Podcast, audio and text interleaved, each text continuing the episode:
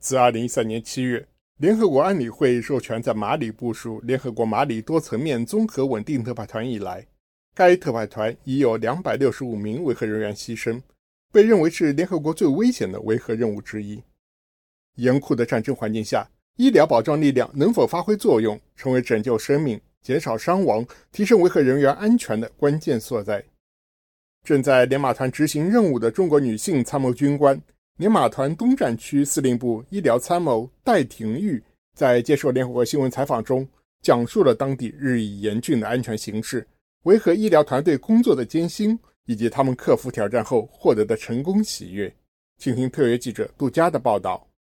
我所在的这个地方是西非马里，这个城市是在马里的加奥啊，是马里的第二大城市。这个地方的话，常年都是处在一个比较高温的情况，啊，平均气温白天的话，基本上都是在四十度以上。到了夏季，就是在目前这个天气，有时候外面气温能够达到有五十度。它分为雨季和旱季，雨季可能就一个多月。现在目前就处在这样雨季这样的一个时期，然后白天会有一些沙尘暴。然后偶尔会有一些比较大的暴雨，除此之外，常年都是在一个非常干旱的这样的一个情况下。然后这边的经济条件确实是非常的落后的，然后疾病也非常的多，嗯，疟疾等等的这样的一些传染性疾病都是传播非常的广的。然后在我们战区里面有绝大部分人在啊工作以后都会感染上，然后安全形势也不是很稳定。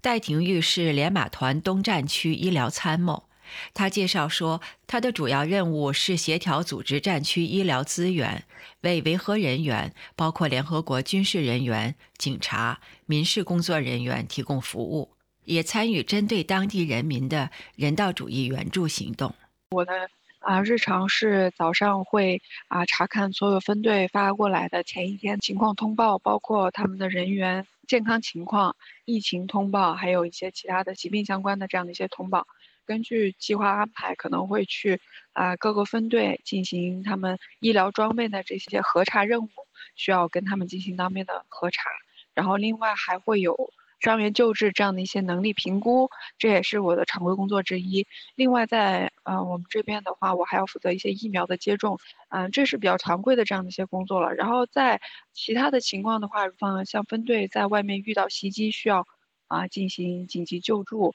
啊，需要进行伤员后送，我们都是二十四小时待命，然后随时都会有啊直升机把伤员从受伤的地点转送回来，或者是有紧急的病人需要送到巴马克，需要送到首都，啊，然后进行这样的一些协调任务。戴廷玉所在的连马团东战区武装冲突多，危险性大，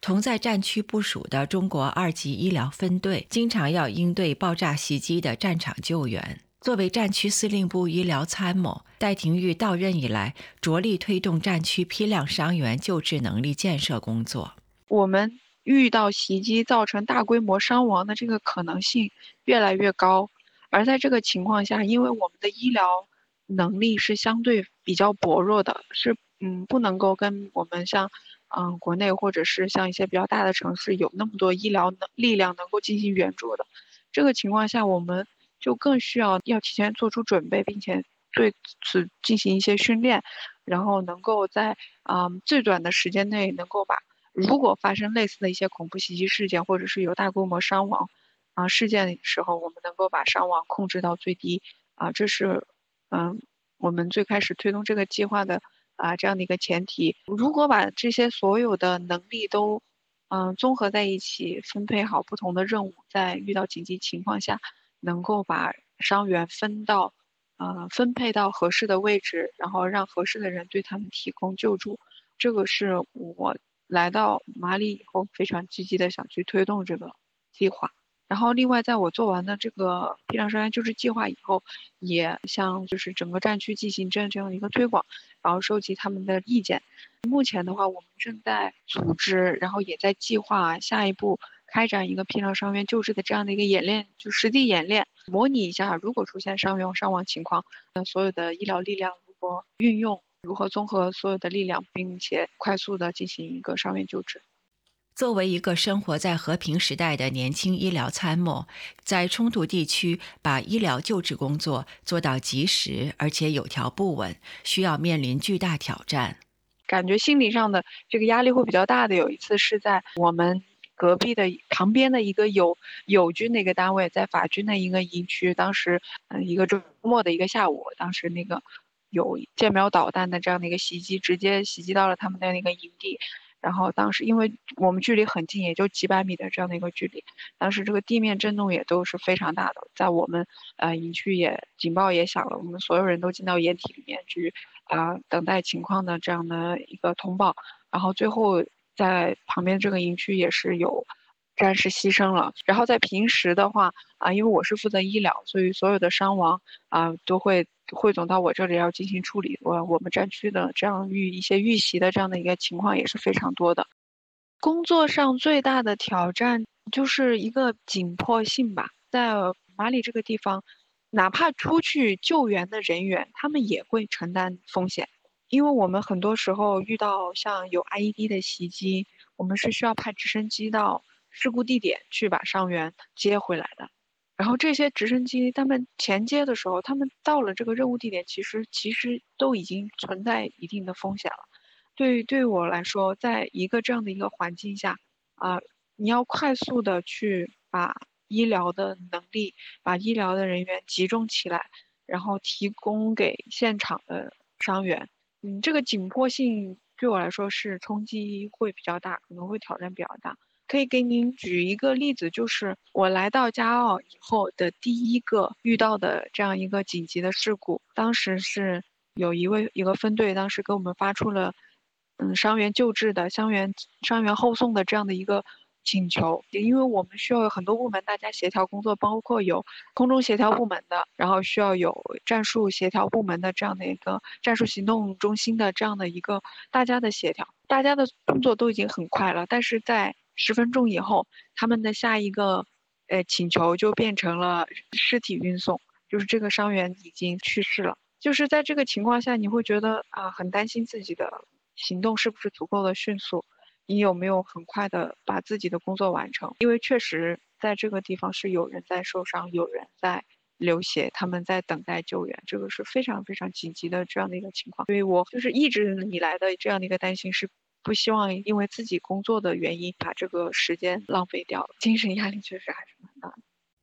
戴廷玉的专业素质、组织能力以及他对工作的热情投入，受到了连马团的大力表彰。他在任期内荣获连马团总司令突出贡献奖和战区司令嘉奖。而对于戴廷玉来说，被需要、被认可，能够给维和人员提供专业、及时的救助，才是最大的荣誉。我在这个营地的生活最喜欢的部分，其实是我觉得自己会被有一种被需要的这种感觉，就是，呃，当别人有需要、有困难、有想要人帮忙的时候，都会就想到我，或者是给我打电话，我想想希望我能啊给他们提供帮助，或者我就觉得这种感觉 其实是挺好的，因为他们是很信任你，就是会愿意。告诉你自己有什么困难，工作被大家认可，然后大家也也很尊重他，你做的工作，他们会尊重你，他觉得你是，啊这样有专业背景的，他会信任你说的话，包括所有的医疗流程，有些时候其实是挺复杂的，但是他们会听你的意见，不管是从。呃，领导也好，就包括哪怕包括战区司令、包括参谋长等等啊，各级的领导，他们会站在你的角度，让你来提出你的意见，他们会听取你的意见，并且是很愿意尊重你这个想法，按照你的想法来，因为他们会觉得你才是这个领域里面最专业、最权威的这样的一个人，就是有一种被认可的感觉，是非常好的。那段时间的医疗的压力非常大，然后我们啊紧急救治的伤员后送非常多，我们把伤员救治的很好，把所有的伤员当做自己家人来看待，他他非常的看重这一点。我觉得在我在这边工作也很需要有这样的这样的一个心态，就是不管是哪个国家的人员受伤了，不管是哪支分队的人员受伤了，你都要把他看作自己的呃同伴，都是我们做的所有的工作都是在帮助自己受伤的同伴。戴廷玉在马里任期内工作成绩优秀，但也做出了不少个人牺牲。除了面对安全威胁，还经历过传染病带来的身体和心理压力，更要忍受在异国他乡的孤独。但是他无怨无悔，而且非常感谢这段经历给他带来的全新的人生体验。以前在国内也会有竞争压力，因为工作压力其实也是很大的，有时候自己会比较焦虑啊。但是在这一年了以后，就会觉得，尤其是你看到在这个地方有那么多人在很辛苦，真的看过当地的这样的一些生活条件啊，有很多人的生活确实是。就真的是他们生活在一个现在只能想着如何活下去的这样的一个生活水平了，没有教育。你看那些小小朋友会光着脚在马路上跑来跑去，然后在路边在车车流里面给你兜售什么小商品啊，他们的生活真的是非常的非常的痛苦。但是另一方面又觉得好像他们的心态真的就是很好，像非洲的这些朋友，只要一听到音乐就会很快乐的跳起来。我就觉得人生，嗯，可能还是要平淡，看平和一点吧。就是所有的事情，既来之则安之，把自己能做的事情做好就可以了。这这个对我来说收获比较大。如果还有机会，我还是挺挺想再去体验一下，或者是到不同的任务区。其实还是挺想体验一下不同的生活，或者是。